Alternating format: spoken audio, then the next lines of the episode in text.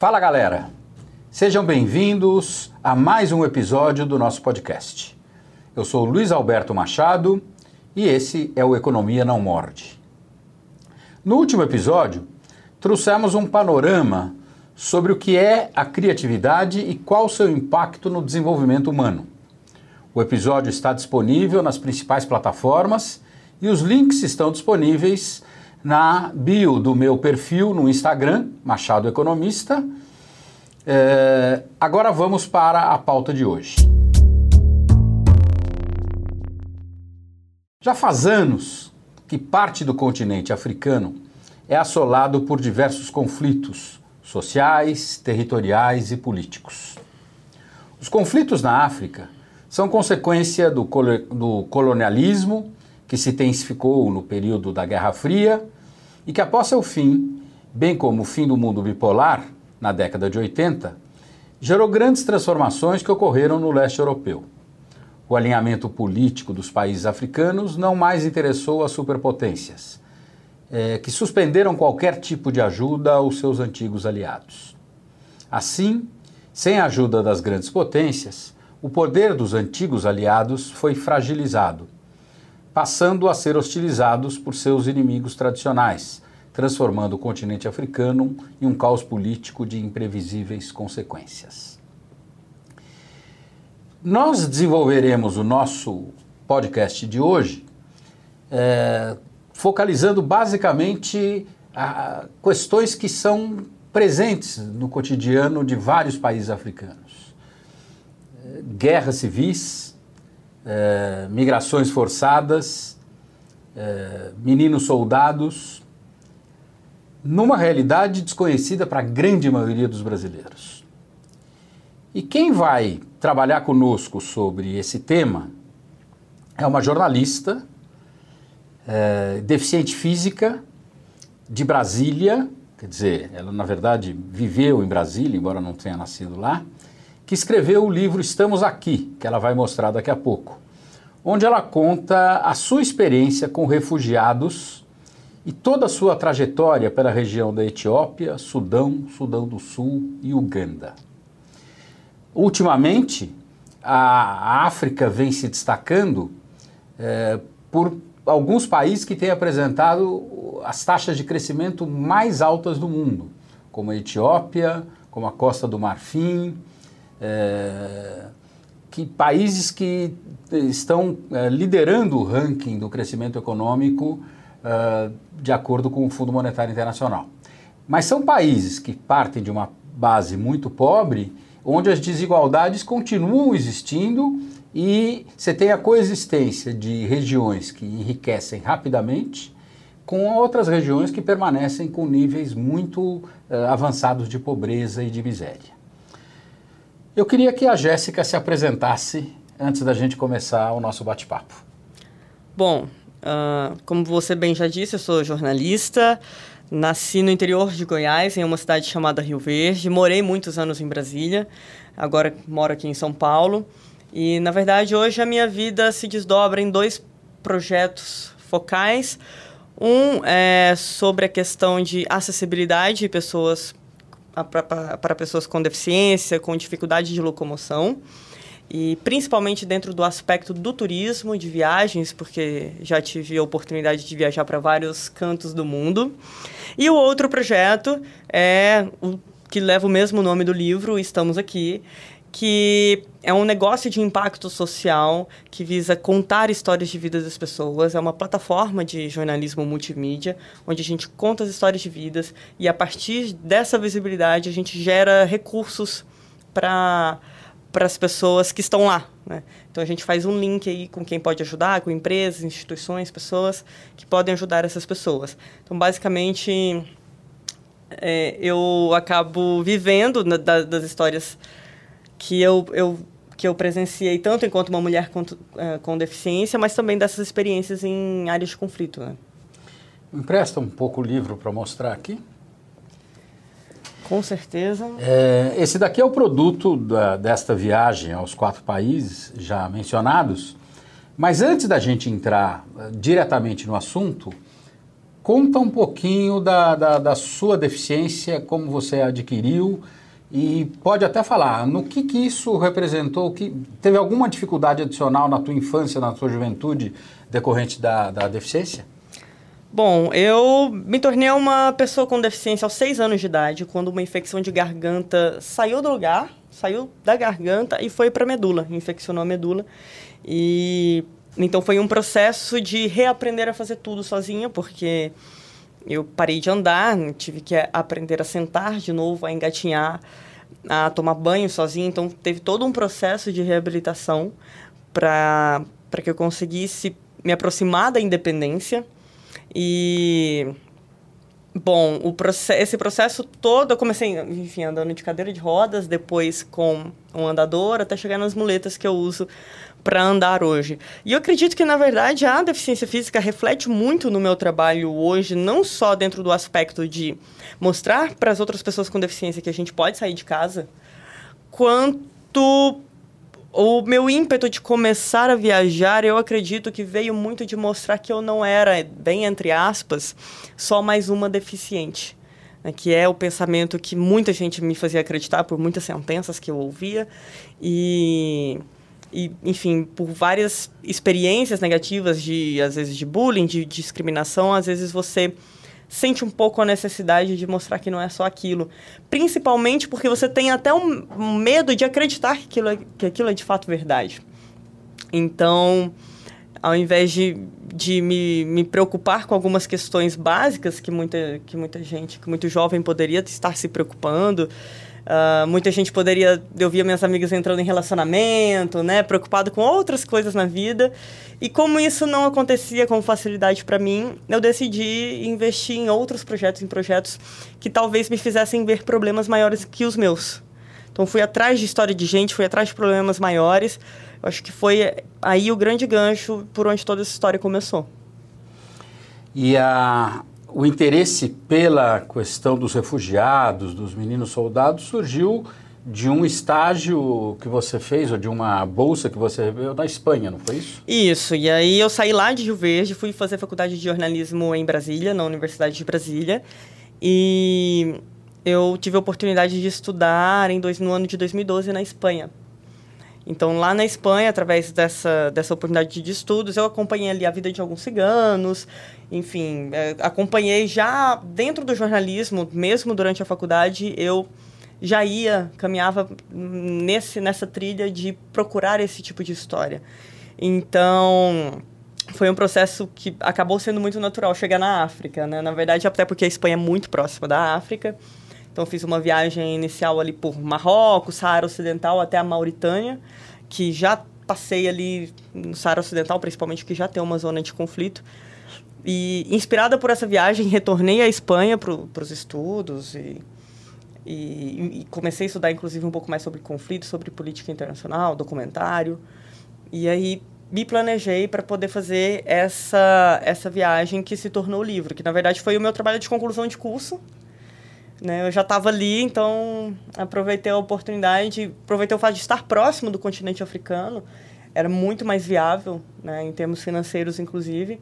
Então eu, eu consegui, através de trabalhos, fui juntando mesmo uma graninha para poder fazer essa viagem por dois meses. E conta um pouco dessa viagem. Você foi a quatro países é, do, um dos quais, inclusive, problemático, porque o acesso de estrangeiros era, não era permitido. Conta um pouco da tua, da tua experiência nessa, nessa viagem, nessa viagem de estudos. Bom, essa. Eu acho que quando a gente diz que é viagem de estudos, parece. Às vezes a gente acha que é até excursão, pessoal. É bem uma excursão a estilo Jéssica. Porque eu adoro esse tipo de lugar mesmo. Uh, muito para buscar essas histórias de vida, para buscar essas experiências. Acredito que o que me atrai muito é justamente o fato de a gente não ter tanta informação sobre esses lugares. E foi o critério que eu utilizei. Eu comecei a jogar no Google por lugares pouco conhecidos, com poucas informações sobre, né, ali dentro do continente africano. A gente tem mais de 50 países no continente africano, então eu precisava decidir uma região ali dentro. E o meu critério é uma, até uma história que eu conto muito em palestras, que eu joguei no Google a palavra Sudão. E aí, quando eu joguei Sudão, dentre os tantos países, né? Quando eu joguei Sudão, apareceu uma mensagem de alerta no Wikitravel, que até hoje, se você jogar no Wikitravel, que é a Wikipédia das viagens, né, até hoje vai aparecer uma mensagem de alerta dizendo: alerta, viajar para o Sudão não é considerado seguro. Duas guerras civis em curso. Eu, eu tenho essa mensagem decorada, que tá assim, alerta, aí tem duas guerras civis em curso e grupos extremistas sequestrando e atacando os visitantes são razões suficientes para não se recomendarem viagens que não sejam absolutamente necessárias. Falei, cara, é para lá que eu vou. Tá definido. E ali eu defini mais ou menos esse roteiro, até porque não era muito embaixo da África, então eu conseguia ainda estar próxima da Espanha pela questão de financeira mesmo, de, ter, de conseguir transporte até lá. E a, definir a logística por Etiópia, Sudão, Sudão do Sul e Uganda. E, na verdade, a Etiópia estava recebendo muitos refugiados da região ali do conflito do Sudão, então por isso incluía a Etiópia. Uh, em, o Sudão, por ser o centro desse conflito, o Sudão do Sul, por também ser centro do conflito, porque na verdade é um conflito que durou mais de 50 anos, né? Uma guerra civil com alguns períodos de trégua, mas que dura aí seus mais de 50 anos. Sudão do Sul era um país recém-criado. Exatamente, eles estavam. Eu fui, eu estive lá, inclusive na data de aniversário, eles estavam comemorando dois anos de aniversário, dois anos de país, dois anos da, né, da, da Constituição e no, em um processo que, que foi resultado desse conflito, né? O Sudão era todo um único país Uh, o Sudão do Sul, a região sul era muito diferente, que se tornou o que é Sudão do Sul hoje, mas as fronteiras ainda são muito sensíveis, porque aí tem disputa territorial, tem a questão das etnias e tem também a questão de petróleo. E Uganda, porque o conflito também respinga ali naquela área, até mesmo em forma de milícias. Então, foram esses quatro países que eu decidi Bom, fazer eu, essa excursão. Como eu já li o livro até mais de uma vez, tem, tem, várias histórias que eu acho que valeriam a pena contar. Como nós temos aqui uma limitação de tempo, eu queria que você falasse sobre pelo menos duas delas. Ou três, vai. Vamos lá. Primeira. Nossa, são muitas, realmente. Não, mas uma é bem rapidamente. Primeiro lugar, é, a, a tua deficiência ajudou ou atrapalhou? Ajudou. Ajuda muito a deficiência. É, apesar de eu lutar muito contra a imagem capacitista, né? O capacitismo é o preconceito que as pessoas têm contra as pessoas com deficiência. Uh, às vezes é complicado porque não conseguimos evitar. E ao passo que a gente não consegue evitar, em muitas viagens, ele se transforma em um ponto vantajoso para mim, no seguinte sentido. Quando eu fui expulsa de um estado em conflito no Sudão, por exemplo, eu, na verdade, todo mundo tinha que passar por por revistas, né? Você sai da vanzinha. Quando você está pegando estradas nessas áreas de conflito, na verdade você Uh, os ônibus e as vans param para fazer checagem. Tem todo, um, enfim, um, um, processo com a polícia da, da região. E eles já revistavam todo mundo, e todo mundo vai, tira mala, aquela confusão. E aí, quando eles iam pegando as muletinhas, eles, não, não, não, calma, tá tudo bem, vai, vai com calma, você pode ficar aqui dentro. Então, tinha um pouco dessa visão de coitadinha sobre a pessoa com deficiência, que, repito, não, não me agrada, mas que nessa, em uma zona de conflito me ajudou bastante. E me ajudou muito, e também, inclusive, nesse estado onde eu fui expulsa, uh, de ter um pouco mais de cuidado comigo, me deixaram, me mantiveram presa, mas dentro de um hotel, né? Então, eu, na verdade, eu fui detida uma vez, eu fiquei 24 horas detida, e uma segunda vez eles só me impediram de sair do hotel. que foi uma forma de detenção também.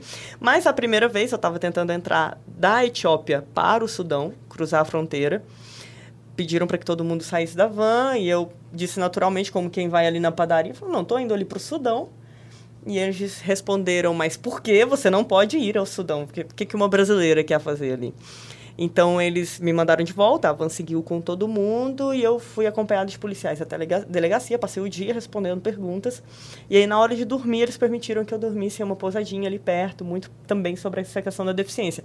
Então em vários momentos eu tive alguns, entre aspas ali, um pouco mais de cuidado por isso.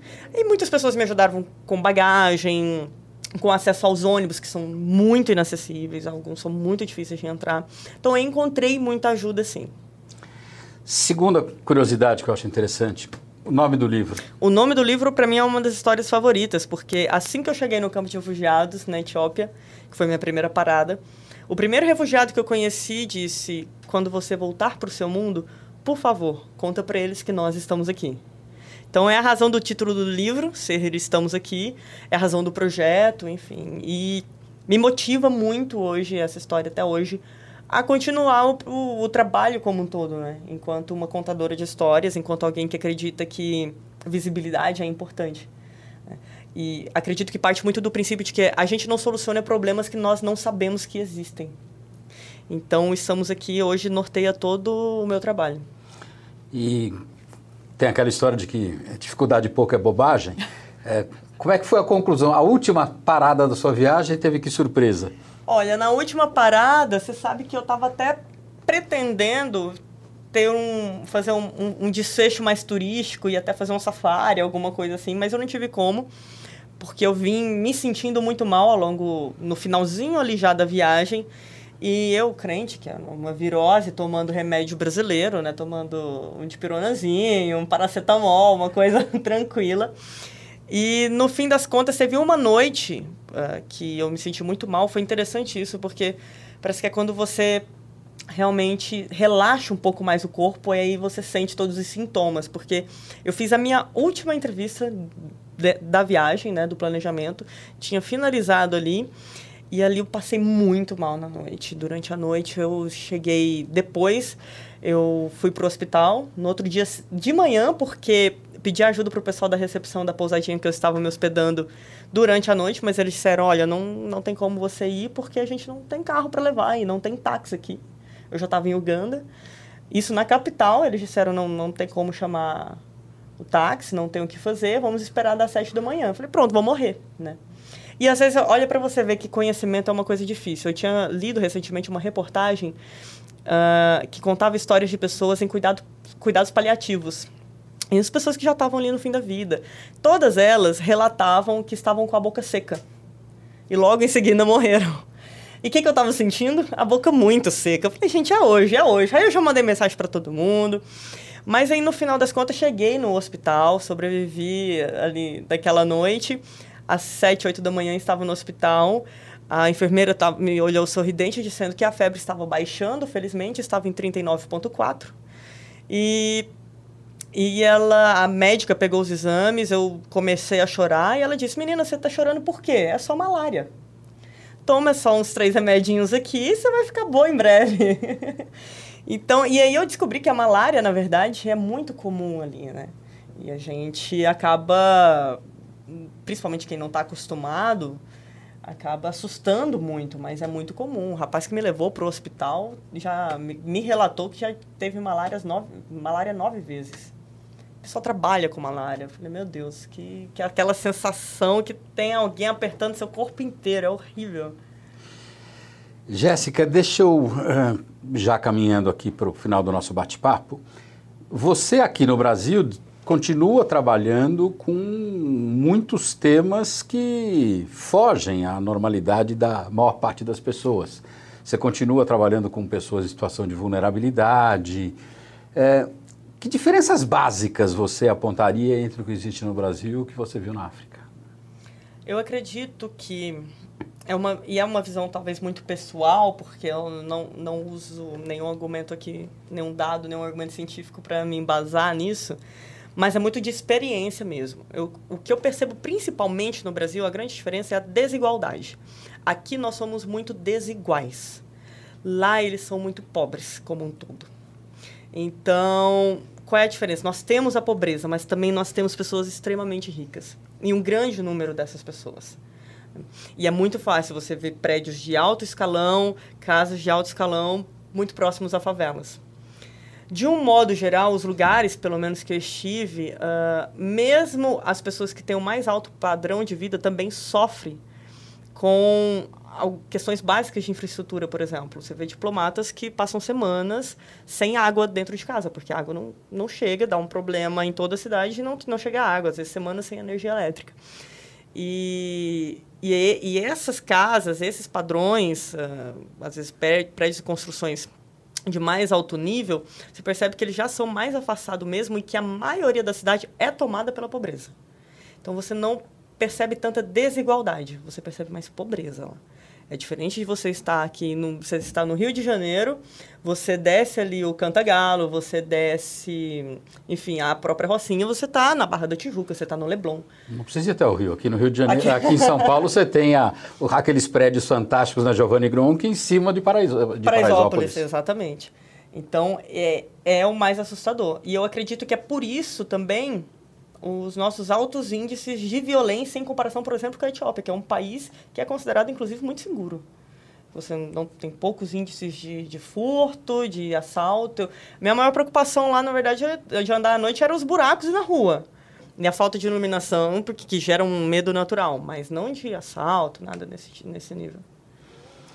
Nossa, como vocês veem, daria para continuar isso daqui durante horas e horas. Mas conta um pouco a respeito dos, dos teus projetos e até divulga aí. Eh, você falou que você está ligada a, a, a, essa atividade ligada ao Estamos Aqui, você está pensando em fazer alguma atividade ligada ao turismo, sobretudo para pessoas com deficiência, mas você é palestrante também. Menino, então, eu, tenho que, eu tenho que ampliar a minha agenda, assim, então, porque... Fala um pouco como é que as pessoas menos. te acham. Bom, as pessoas me encontram fácil no meu site, que é o jessicapaula.com.br. Esse já é um site onde eu coloco muita informação sobre o turismo, turismo acessível, na verdade, para todas as pessoas. Então, uma pessoa sem deficiência vai encontrar muita dica de viagem ali, porque vai encontrar os relatos, vai encontrar informações, lugares legais para visitar. Mas nas entrelinhas ali eu vou levar informação que você geralmente não encontra nas, nas outras plataformas de viagem, que é onde tem escada, onde tem elevador que é informação fundamental para quem tem dificuldade de locomoção. Seja você que está com um carrinho de bebê, você que está grávida, você que está levando sua avó para viajar. Quer dizer, uh, acessibilidade não é só para quem está na cadeira de rodas, né? É para muita gente. Então, esse é um projeto que eu estou conduzindo agora. Dá para acompanhar no Instagram também, que é a Jéssica Paula. Tem um azinho antes do Jéssica Paula. E o Estamos Aqui, que você consegue também comprar o livro e acompanhar. E daqui a pouco já vai conseguir também apoiar uns projetos para fazer com que seu apoio chegue para muita gente que está lá, né? E o site do Estamos Aqui é, é www.oestamosaqui.com. Não tem um BR, é só .com no final. E lá dá para comprar o livro também. Recomendo muito, é um livro muito bom. Eu também recomendo. É, aliás, é, o livro é, não só mostra essa realidade, que infelizmente é uma realidade muito atual, né? encontrado não apenas na África, mas em várias regiões da Ásia, do Oriente Médio e assim por diante. É, é muito interessante. E as, as histórias que a, a Jéssica conta, muitas das quais não deu tempo da gente trabalhar aqui, mostram como existe coisa interessante no mundo para Ah, pra, tem muita coisa para a gente conhecer, né? Tudo que a gente não pode é ficar dentro de casa. E esse é o meu objetivo, é mostrar para as pessoas que a gente pode sair de casa independente da condição que a gente vive. Aliás, essa é uma questão que também muita gente não conhece, porque fala-se muito do preconceito contra o deficiente, mas tem uma questão de alto preconceito, né? É, deficientes que não saem ou que as famílias escondem? Na verdade, começa um processo geralmente do luto familiar, que a família uh, faz, às vezes, a, a, essa pessoa acreditar que é muito difícil de sair de casa, às vezes por uma proteção mesmo, um sentimento de cuidado. Mas, na verdade, é, o que acontece ali é o capacitismo. Né? Você achar que a pessoa não vai conseguir ser independente, que ela não vai conseguir se virar, que ela vai, conseguir, vai ser alvo de preconceito. E se você não soltar a pessoa no mundo, então é um pouco quebrar um pouco esse medo, esse estigma, esse mito de que tem que as pessoas com deficiência não saem de casa, até porque somos muitos, somos praticamente um quarto da população no Brasil, é muita gente. É, é isso aí. Infelizmente o tempo é curto e nós temos que ficar por aqui. É, eu acho que todos vocês devem ter gostado muito desse papo. Tem aí os contatos que a Jéssica deixou à disposição. Recomendo que vocês leiam o livro, vejam, inclusive você tem no YouTube uma série de palestras que ela tem dado aí pelo Brasil e eh, TEDs e assim por diante, que é uma coisa chique agora. Né? Ah, né? é chique, é chique. E, portanto, ficamos por aqui. Não se esqueça de seguir o meu perfil no Instagram, arroba Machado Economista, para ficar por dentro dos próximos episódios e não perder nada. Até a próxima.